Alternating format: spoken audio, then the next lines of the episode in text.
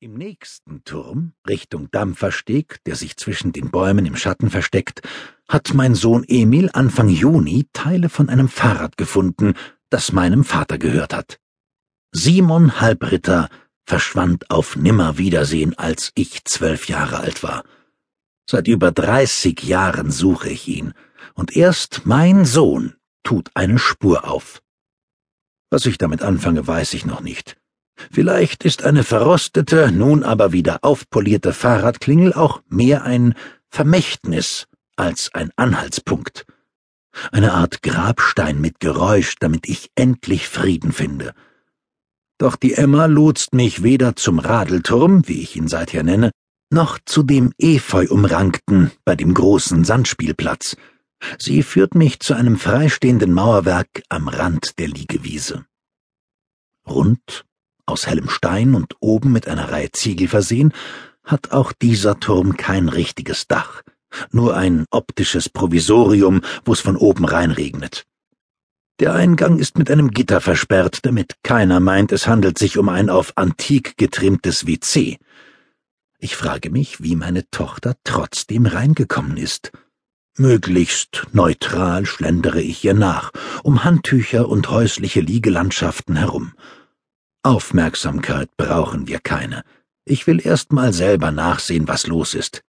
Nicht, dass die anderen noch denken, dort gibt's eine Weißwurst umsonst. Auffällig viele Fremde, nicht nur Münchner tummeln sich hier. Von überall aus der Welt belagern sie die jungen Grashalme wie Würstel einen Rost. Wahrscheinlich sind sie bereits wegen dem Großereignis angereist, das sich übermorgen auf dem See abspielt.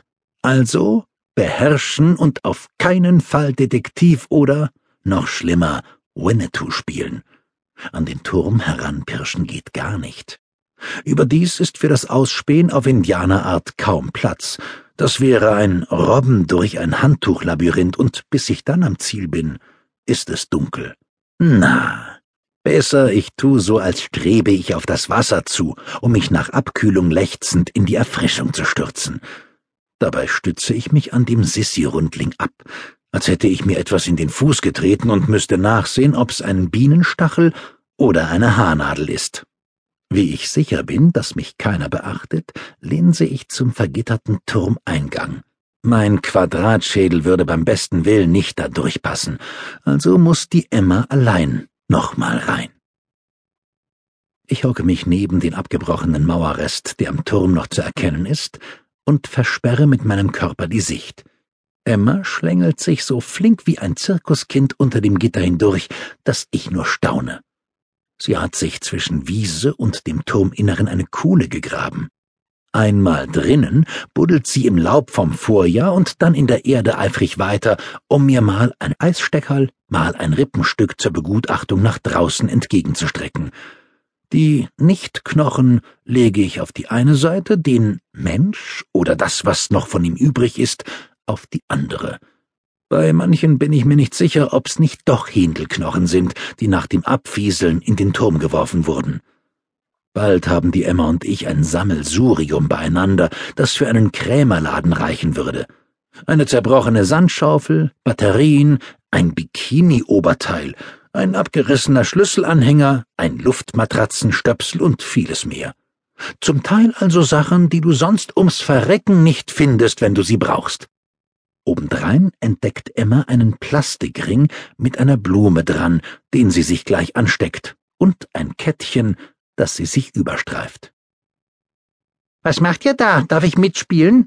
Sein Münchner Kindl mit hochgeschobener Taucherbrille und Flossen ist rückwärts direkt aus der Brandung zu uns hergeschnorchelt. Kindern machst du nichts vor. Da kannst du noch so scheinheilig umeinander stehen. Die spüren, dass es hier was zu sehen gibt. Und wo der Augenschein hinwandert, da sind die mütterlichen Überwachungskameras nicht weit. Kurz dem Kind folgt die Mami, und bald hören die Emma und ich ein Ui nach dem anderen. Lauter möchte gern Archäologen bieten uns ihre Dienste an. Aber ich stelle mich taub und lasse niemanden durch. Wie ich noch überlege, ob ich besser alles im Fundamt abgebe und wie das Zeug in meine Radeltaschen passen soll, taucht ein Stück Gesicht im Turm auf, also eher Löcher mit Knochen drumherum. Auge